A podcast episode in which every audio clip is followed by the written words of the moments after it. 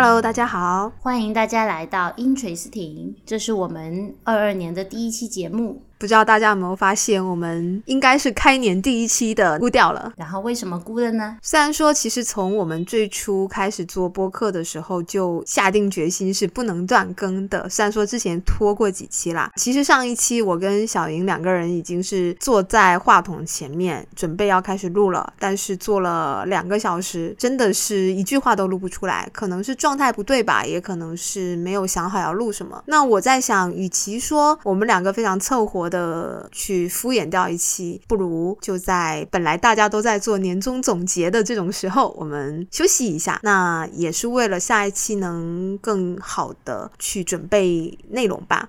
我们这期还是会像。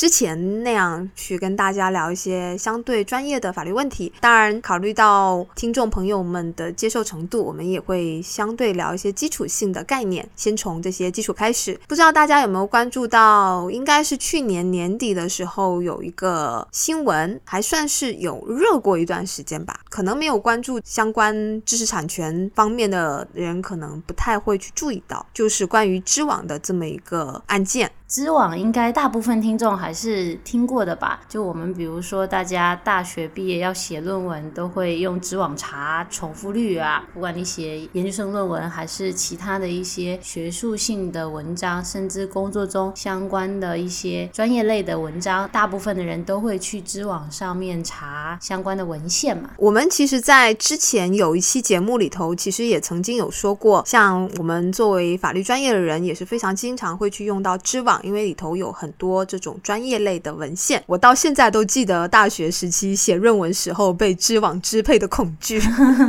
因为，嗯，不得不说，知网确实现在是处在了一个比较垄断的地位，基本上要查论文啊这种专业类型的文章，几乎都在知网上面。但相对知网，它又不是一个，嗯，它不是一个免费的平台，是你要去看这些文章，你所要支付的费用也是相对比较高的。呃，我记得我之前那期节目我们就有提到过，我们并不推。荐知网的原因就是这个费用挺高的，不太划得来。而且呢，其实很多学校啊都会给学生就是使用知网的账号嘛，但是学校其实是付费找知网购买他们数据库的使用权限和下载权限的。那我们看到相关资料，据说有一些比较知名的大学向知网购买他们文献这些下载权限，还只购买的部分都要一百多万每一年。那么关于这起案件，大概。的一个案情，我们也来跟大家介绍一下。中南财经政法大学的一个老教授，那他事实上应该年龄挺大的，已经退休了。当时他正在准备汇编一本书，那他就想找找自己以前的这个论文啊。但是因为纸质论文已经不在了嘛，那他就想到自己在网上应该是有发表过，于是去找到知网，想要下载自己的论文。没想到他发现下载自己的论文居然需要付二十六块钱，他就很生气，因为我下载我自己的论文，讲道理我。是这文章的著作权人嘛，我怎么还要另外付费呢？并且他还想起来一件事情，就是知网从来没有支付过他所谓的这个转载费。同时呢，他还有其他可能上百篇的文章也都在知网，就是挂在知网上发表，但他从来没有收过任何的报酬。那么就因为这个原因呢，老教授是起诉了知网侵权。目前现在这个案件，我记得应该已经是二审判决了。那么知网是败诉了，对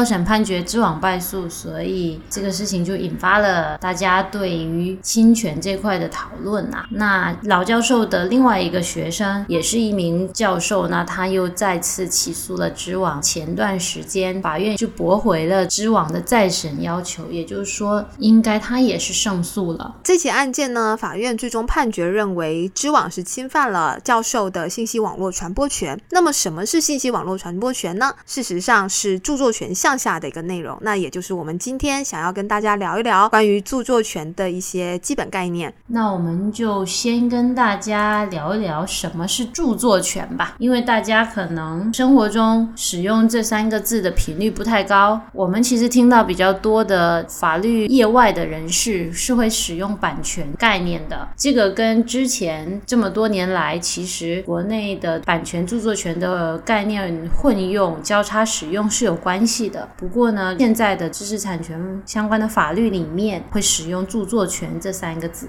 这三个字是法律概念。是的。啊，简单来讲，就是大家平时说的版权，其实就是著作权，著作权也就是版权，它是一个东西。但是现在我们国家法律里面通用的呢是著作权这个概念，所以大家如果呃有看到什么著作权啊，把它等同于平时理解的版权就是啦。那当然，你看到版权，也就是认为就是可以理解为这个法律上说的著作权。那其实我们的重点呢，应该要往下来讲讲了。我们既然跟大家带过了一下著作权的概念。那著作权它到底要保护什么对象呢？我们先说一下著作权它的一个保护对象，在法律上我们称之为作品。那关于作品的概念呢，我们先讲一下它在就是法律上的概念吧。作品是指文学、艺术和科学领域内具有独创性，并能以某种有形形式复制的智力成果。嗯，讲起来挺拗口的。我们其实可以举些例子吧。比如说呢，像是你创作了一本小说，你画了一幅画，或者是你写了一篇文章等等，啊，这些肯定是作品了。但实际上，我们现在现实生活中有很多很多类别的这种创作，嗯，有很多可能是我们甚至以前没有出现过的一些新型的作品。所以，我们在这里并不会特别详细的去跟大家举例说作品都有什么东西，我们会跟大家讲一下什么样的东西可以称之为作品，那它所需要具备的特征是什么。简单的来说呢，什么东西可以称之为作品？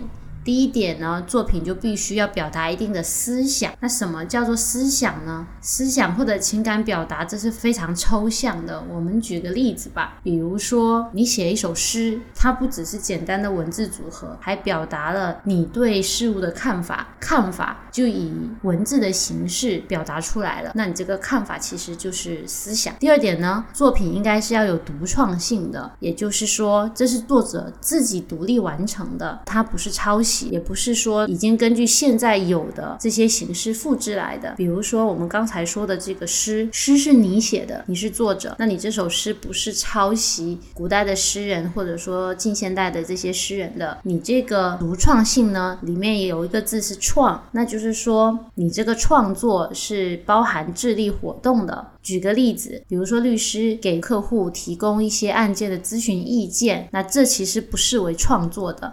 这就不算做作品。第三点呢？作品它是属于文学、艺术和科学范畴的。为什么要把作品限定在文学、艺术和科学范畴呢？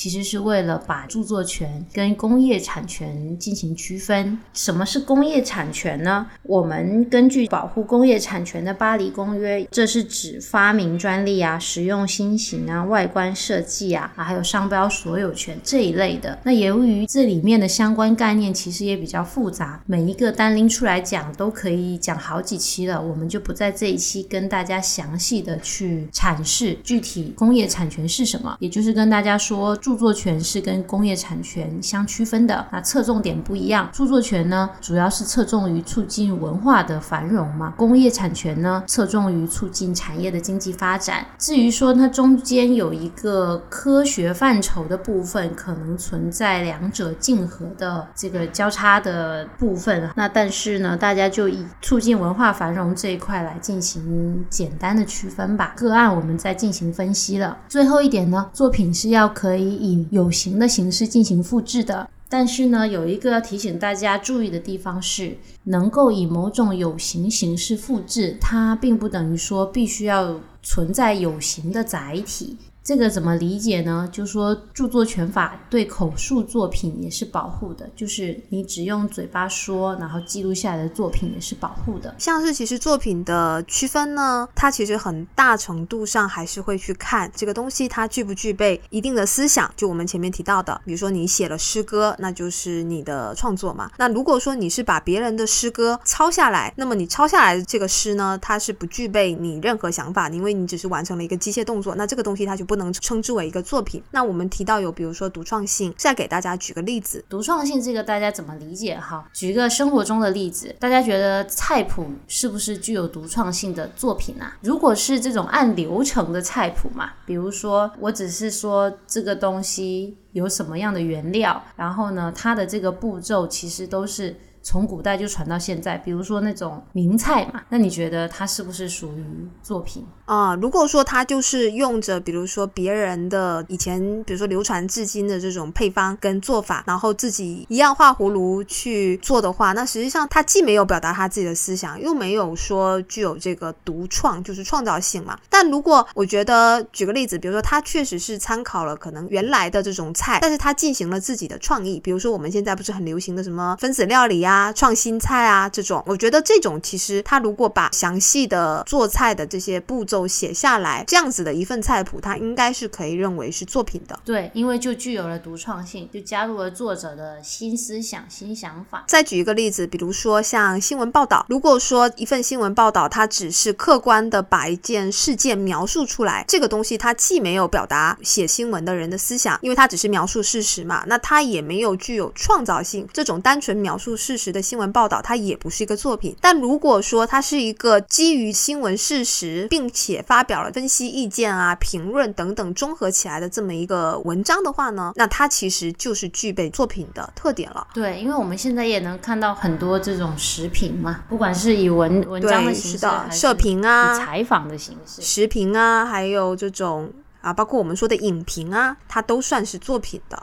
那另外，其实我们刚才也有提到一个特征，就是有形嘛。这个怎么理解呢？那比如说，我现在想到了构思了一部小说，是我自己独立完成的，然后也是表达我的思想，可是我没把它写出来，我就在我的脑内想好了，就是整部小说都在我的脑子里。那这个时候，比如说有人也写了一部小说，我发现，哎，怎么跟我脑子里想的那部小说一模一样啊？他是不是侵犯了我的著作权呢？没有的，因为你的小说没有一个有形的形式。对，之前其实挺多人会跟我们聊天。的时候会讲说啊，我有一个脑海里什么什么蓝图。那像这种蓝图呢，它其实是不受保护的，就是你是单纯的思想，它是不受保护的。大家要注意哦。刚才呢，我们跟大家讲了著作权的保护对象就是作品。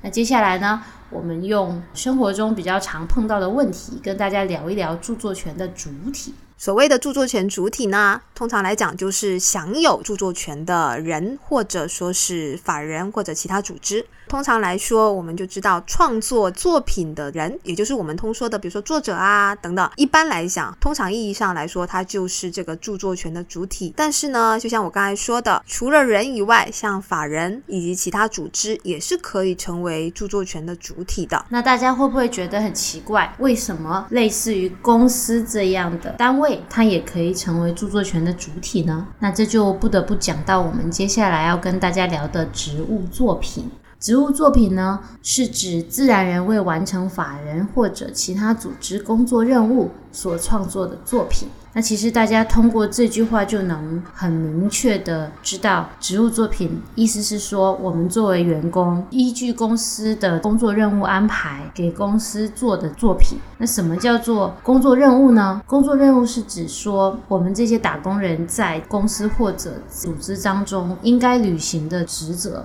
也就是说，这是我的工作范围内的。那在这种情况下呢，我做的这个作品叫职务作品，它的著作权正常是由作者，也就是我这个打工人享有的。我们举个例子吧，比如说呢，你是一名设计师，你是在一家文具生产公司工作，公司现在要画一个贴纸，按照公司的要求画了一个贴纸的图。那么这张贴纸的图呢，它的作者肯定就是你了，它的著作权人呢也是你。但是公司它是可以在它的业务范围内去使用你这张贴纸的这张图片。那同时呢，在两年内你是不可以再把这张贴纸的图片去许可第三方以相同。形式的方式去使用它。那当然，如果两年之内在公司允许的情况下，你是可以许可给第三方的，并且你如果有向第三方获得报酬的情况下呢，还需要将这个报酬与公司协商，按比例来进行分配。植物作品呢，完成两年的期限。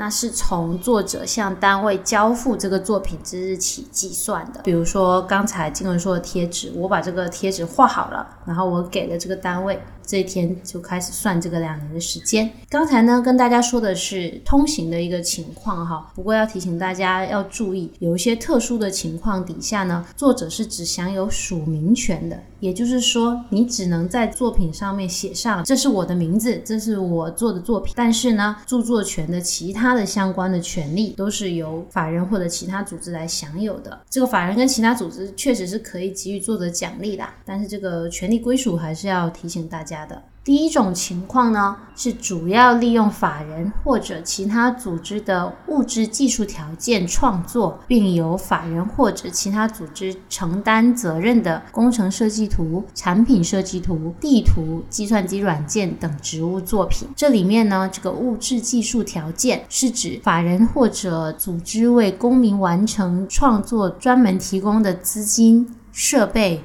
或者资料，这听起来是比较拗口。我们举个例子，比如说摄影工作室给这个摄影师提供了摄影棚、相机，还有辅助的工作人员，那被拍摄的对象，就说所有这一切的设备、资金都是由摄影工作室提供的。那这种情况，有可能作者就只能享有署名权了。再举个例子，比如说科研的实验室，因为它需要很庞大的资金、设备或者是。一些文献资料的支持嘛，那单靠作者一个人应该是完成不了的。这种情况下，所有的这些为了作者能够产出作品提供的这些条件，都是由实验室来提供的。那很有可能作者是只有署名权的。为什么这边说很有可能呢？因为生活中有很多相关的案例，这里面其实还是有一些争议的，具体情况就要个案分析了。第二点呢，是法律、行政法规规定或者合同约定，著作权由法人或者其他组织享有的职务作品，因为这个兜底条款囊括的内容也比较多，那就提示大家一嘴就好了。那其实可能第二点比较容易出现的就是你跟单位是有合同约定的。简单来讲，就可能你在创作职务作品的时候呢，单位有跟你签著作权归属协议，里面可能会明确写到作品完成之后，著作权是由单位享有的。那在这种情况下，那你这个作品最后做出来，著作权就是归属单位了。所以大家在工作的时候呢，可能在创作的时候也要去注意到，会不会去签到这样的协议。可能这个作品主要是由你自己独立完成，并没有使用到公司的资源的情况，那在这种情况下去给你签订这样一个协议呢，大家就要多注意啦。那生活中呢比较常出现的，除了职务作品，那就是委托作品了。什么是委托作品呢？受托人是根据委托人的委托来进行创作的作品。如果委托人和受托人之间有合同。对于委托作品的著作权归属进行约定，那我们就要按照这个合同的约定来认定说著作权是归谁的。那如果合同没有明确约定，或者根本就没有订立合同的，著作权是属于受托人的。给大家举个例子，就我跟静文，我们在淘宝上面找了一给我们设计卡通头像的店铺进行的头像设计，卡通头像其实就属于委托作品。那我跟静文就是委托人。那给我们画这个头像的店主就是受托人，我们这个头像呢，就是这个店主根据我跟静文的委托来创作的作品。因为呢，我们没有另外订立相关的合同，也就是说，这两个头像的著作权是属于我和静文的。其实著作权关于主体这一部分，其实还是有蛮多特殊的情况啦，但是我们这里就不跟大家一一介绍了，只介绍一些可能大家相对会比较常碰到的，比如说刚才的植物作品、委托作品。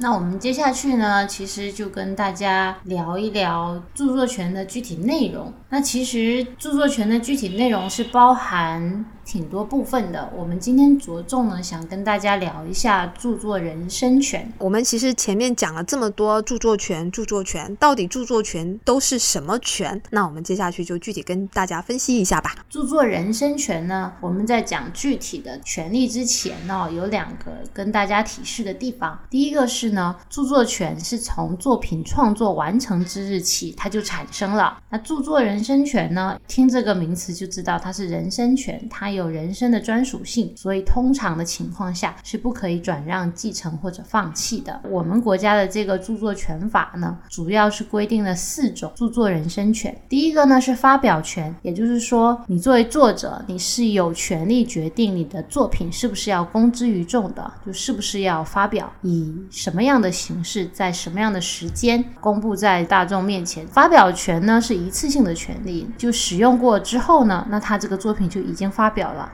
那这个权利就用尽了。第二个是我们刚才跟大家提过的署名权。署名权呢，是表明作者身份，在作品上面署名的权利。也就是说，你有权利决定你是不是要在你的作品上面署名，署的是真名还是假名。那署名的这个，比如说你是合作的作品呢，你署名有顺序嘛？那这个顺序也是可以由你来决定的。第三个权利呢，叫修改权。修改权指的是呢，作者是可以自己来修改作品，或者呢，授权给其他人来修改你的作品。主要呢是对于作品的内容和表现形式做一些改动。第四个权利叫做保护作品完整权。那这个保护作品完整权呢，它是跟修改权有一定关联的。它指的是说要保护这个作品不受歪曲篡改。什么叫做歪曲呢？指的是故意改变事实或者内容。著作权中的人身权呢，它的保护期除了发表权以外呢，其他的这几项权利都是不受期限限制的。也就是说，你这个作品自创作出来之后呢，哪怕过了一百年、一千年，除了发表权以外的这些署名权啊、啊修改权、保护作品完整权。都是不能被任何人给侵犯的。那发表权会相对特殊一点。首先，发表是作为作者、著作权人享有的权利，也就是说，我这个作品做出来以后，我可以把它发表，我也可以不发表。但是呢，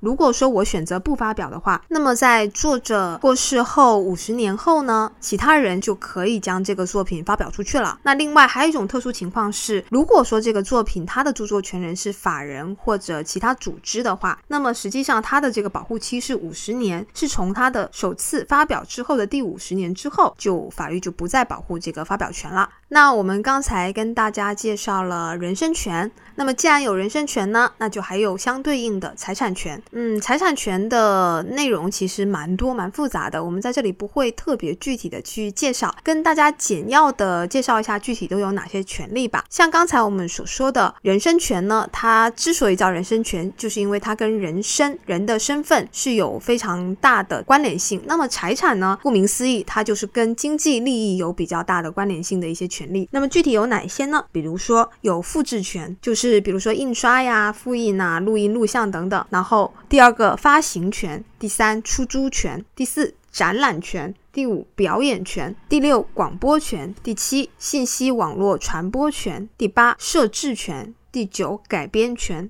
第十翻译权，第十一汇编权以及其他跟财产相关的权利。那么财产权跟人身权有一个比较大的不同呢，是它的保护期。财产权的保护期呢是在作者死亡之后的五十年，如果是合作作品的话呢，是截止于最后死亡的作者死亡后的第五十年。如果说这个作者呢是法人或者其他组织，则是在他首次发表之后的五十年，这个财产权就不再受保护啦。那么还有一种情况呢，是当作者如果身份不明，那么这个财产权的保护期是从他首次发表之后的第五十年之后。就超过这个保护期了。关于人身权跟财产权，其实我们也可以跟大家稍微举个例子吧。我们都知道，现在一般来讲，《西游记》大家认为的作者是吴承恩，那他这个署名权呢，就是永远享有的，并不会因为这部作品已经超过了这么多年，他就没有了。也就是说，他既然现在作者我们一般认为吴承恩的情况下，你就不可以任意把它改成王承恩、李承恩。之类的等等，这个就是人身权。那么财产权呢？因为《西游记》首次发表到现在已经这么多年过去，早就已经超过财产权的保护期了。也就是说，我现在想要拍一个《西游记》的动画片，那么我就不需要再去找什么人，那实际上也找不到这个著作权人啊。就是我不再需要经过其他人的同意，我就可以去做这么一个创作了。那这个其实可能就会涉及到。财产权中的设置权，那么必须提一嘴的是，如果说我现在基于《西游记》这个小说去创作了动画的《西游记》，其实上我就是动画《西游记》的著作权人。我在动画中所创造的这个孙悟空的形象呢，那就不一样了，因为《西游记》的小说它是个文字嘛，它是没有这种三 D 立体图像的，就是没有这种现实成生活中的这种形象出现。那么我在创作动画中，我所设计出来的这种孙悟空形象，那个著作权就是归我所有了。啦。如果别人要去创作，比如说我们一般认为的什么动漫周边啊等等这些东西，那就必须经过动画的著作权人同意才可以了。那么这个就是对于一个人身权跟财产权的简要解释啦。那事实上，著作权所涉及的范围非常大，我们还有很大一块完全没有提到的，就是关于临接权。那这里就不提啦，解释起来太复杂。那么以后呢，我们可能会专门针对一些案例啊，再来跟大家聊聊关于著作权以及其他的知识产权相关的内容吧。其实刚才大家不知道有没有听到，我们财产权里头有讲到一个信息网络传播权，在知网的那个案件中呢，知网涉及侵犯的就是老教授的信息网络传播权。像是这种网络传播权呢，因为时代的发展嘛，它实际上是一个比较新型出现的权利。那么知网它当时在早年间呢，其实是利用，嗯，可以算是利用吧，网络当时没有那么发达嘛，那利用相关法律的空白，当时网络转载呢不需要经过著作权人。同意，直到二零零六年呢，国家出台《信息网络传播权保护条例》，才规定网络转载只要没有得到著作权人的许可，就构成侵权。嗯，因此这个案件其实还是蛮有时代意义的啊。知识产权在我们国家一直是处于一个从以往没有什么人关注，或者说没有人什么在意吧，到现在这几年其实还是得到一个蛮大的发展的。我们其实对这一块的内容也很有兴趣，希望以后。也会有机会跟大家多聊聊吧，因为今天其实讲的都是很多基础性的概念，还有蛮多是没有去分析的。就比如说著作权里头最经常讨论的，到底什么样是抄袭？抄袭跟借鉴的边界在哪里？其实著作权还是有很多很多争议性很大的内容的。但是我们今天呢，就先给大家开个小头。那如果大家有其他想要关注的问题，也都可以给我们留言，跟我们沟通。我们在今天这个分享环节，还想跟大家讲一下版权登记的一个内容。其实现在网络上已经把这些操作步骤都讲得非常的清楚了。那在几年前呢，我们的客户跟我们沟通说，他们可能要进行著作权登记，那拿到登记的证书，我们给的建议当时还是说去找这一些专利代理公司这些相关的机构进行辅助。但是呢，目前这个自助的申请呢，已经相当完善了。我们让。静文给我们讲讲这个网站。因为其实现在大家关于著作权保护的概念也是越来越越多了嘛。那国家是有出台这种关于个人作品登记的，在中国版权保护中心，大家可以去搜索一下这个网站，是国家版权登记的门户网哦，不要找到代理公司去了。我们一般是建议像个人，如果你有一些，比如说绘画作品啊，或者小说啊，嗯，比如说现在大家不是很喜欢在网上发表自己拍摄的影片、短视频，自己写的网文。就是这个网络上发表的文章啊，然后还有等等这些，它其实如果属于作品范畴的话，大家都可以自己去这个网站进行搜索。那么网站的操作指南也是蛮详实的，大家根据操作指南一步步操作就可以啦。如果实在不明白的话，我看网上也有很多这种攻略啦这一类的内容，大家也可以去搜索看看。再说一遍啊，就叫中国版权保护中心这样的网站。那但是如果是像一些公司啊、企业这种，它可能需要申请的作品登记非常数量非常庞大，像这种情况，呃，或者说一些情况，这种作品比较复杂，我们还是会建议可以去找代理公司去进行操作的。那我们今天的播客就到这里喽。下一期如果我们 准时更新的话，应该就是大年初一了。而且很凑巧的是，我记得我们的第一期播客也刚刚好是在大年初一，当时还没有说。因为我们现在是一号跟十五号嘛，当时第一期的时候其实还没有定下这个规矩，没想到这么凑巧又刚好是初一，就算是一个新年礼物吧。去年就说的是我们送个新年礼物给大家，我们的播客，我们今年还想着说给我们播客庆生呢，结果没想到，哎，它居然又是初一。那么这一期内容就先到这里啦，我们下期再见吧，大年初一见喽，大家拜拜。